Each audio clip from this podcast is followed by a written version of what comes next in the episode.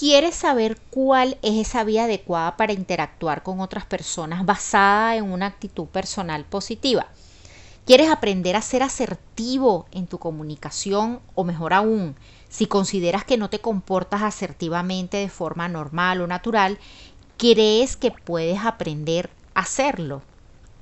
Hola, esto es Neuroprogramadamente Hablando. Soy Raquel Paisa y hoy hablaremos sobre lo que es la comunicación asertiva y cómo podrás transmitir de manera mucho más eficaz un mensaje. Por eso te invito a que sigas escuchando porque esto es para ti.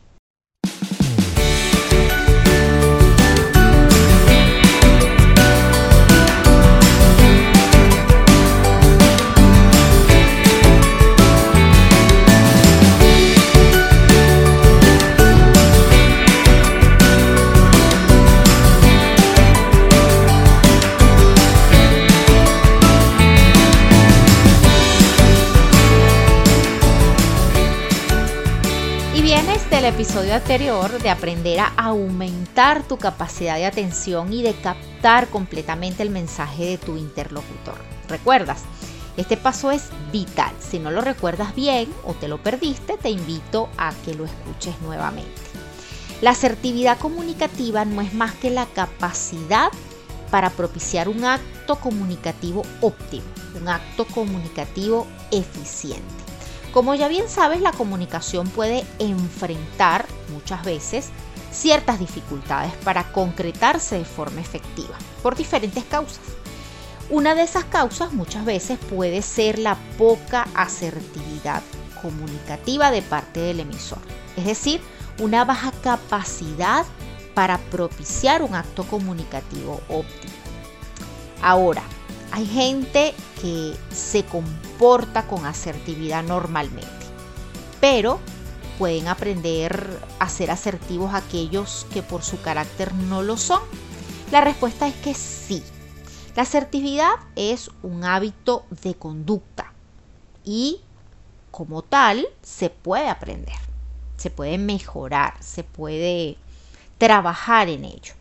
Para que la comunicación sea asertiva, se deben tomar en cuenta una serie de elementos. Algunos de ellos ya los hemos visto, te los voy a recordar brevemente, como por ejemplo la postura corporal. Tu postura debe ser abierta, franca, que genere confianza en el interlocutor, que transmita sinceridad y honestidad en lo que dices, que esté acorde con lo que comunicas, mirando al otro al hablar, ¿cierto? Por supuesto, con unos eh, gestos, una gestualidad también acorde. Pero también es importante tener en cuenta aspectos como la articulación, la manera como pronuncias las palabras, eh, cuando te usamos palabras eh, entredichas, susurradas o a medio pronunciar, son difíciles de entender. Si hablas muy rápido o muy lento, puedes agotar a la otra persona o incluso desanimarlo. El otro aspecto es la reciprocidad. Es muy importante que prestes atención a cuánto tiempo inviertes en hablar y cuánto tiempo inviertes en escuchar. Esto te lo recomiendo para que no corras el riesgo de hacer un monólogo esto también puede agotar a la otra persona. Eh, pregúntate si escuchas realmente al escuchar o solo esperas tu turno para volver a decir algo. ¿Sí?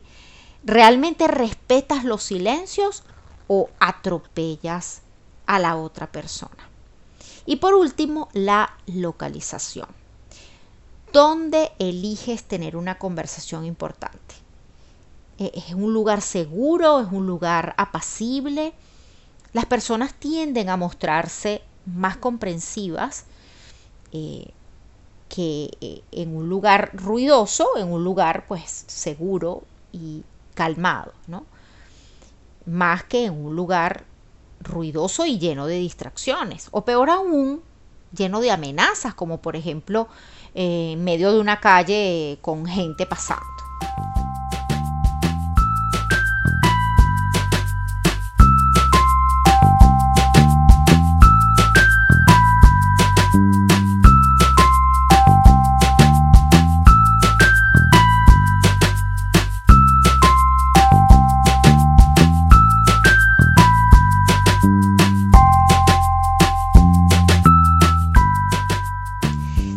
Produce una comunicación asertiva cuando se expresa un mensaje en el que las palabras y los gestos transmiten claridad.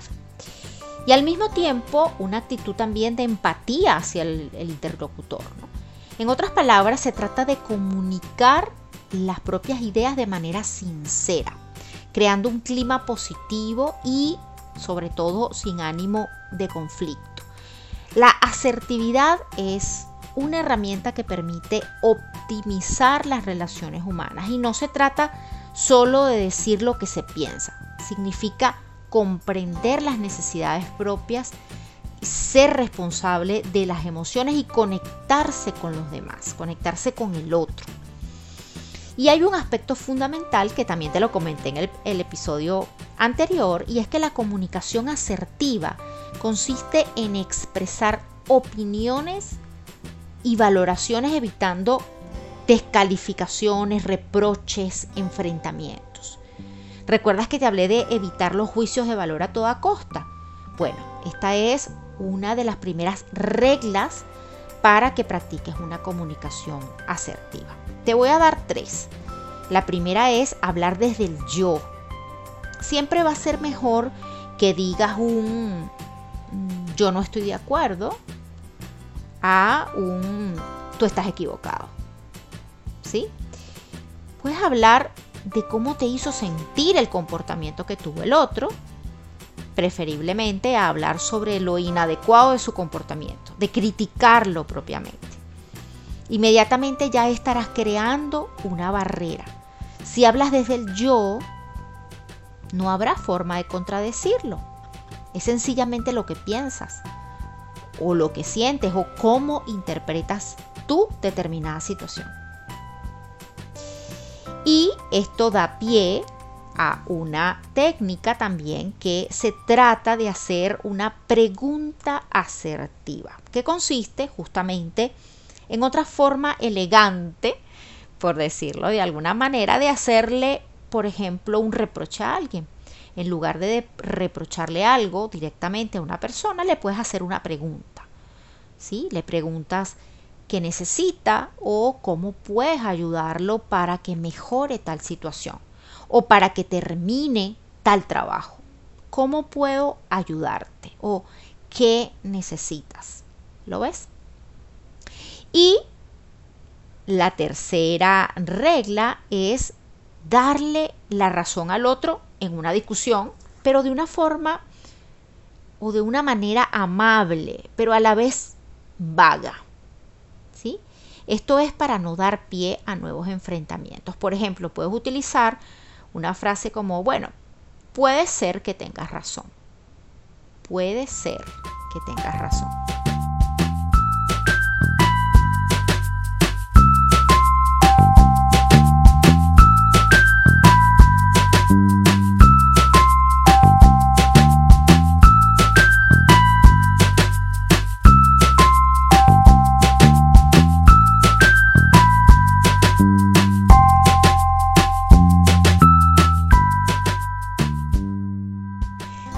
Comunicarse asertivamente es dar a entender clara y concretamente un punto de vista y lo que se quiere lograr. Se trata de poner en práctica la empatía, la habilidad de conectar con las necesidades propias y con la de los demás, para encontrar puntos de colaboración.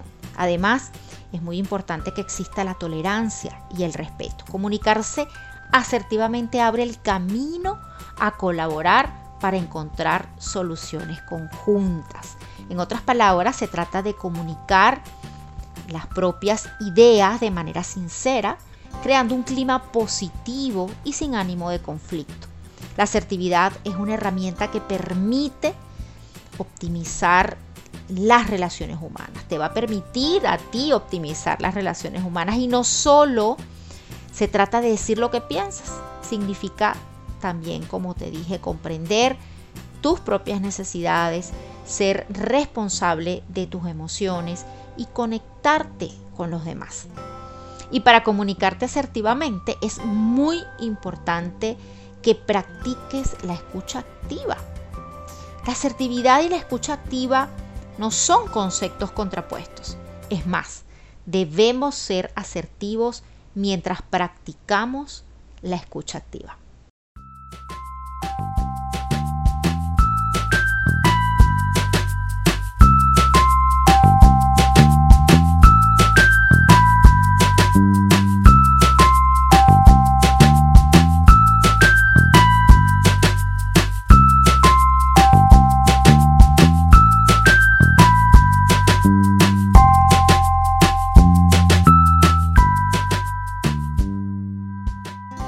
Y así terminamos por hoy y no te pierdas el próximo episodio donde seguiremos neuroprogramadamente hablando. Hablaremos sobre la asertividad y la escucha activa. Si te gustó este contenido, compártelo y suscríbete. Me encontrarás en las principales plataformas de escucha. Recuerda también seguirme por mis redes sociales como Raquel Paisa. Chao, chao, hasta el próximo martes y mucho éxito.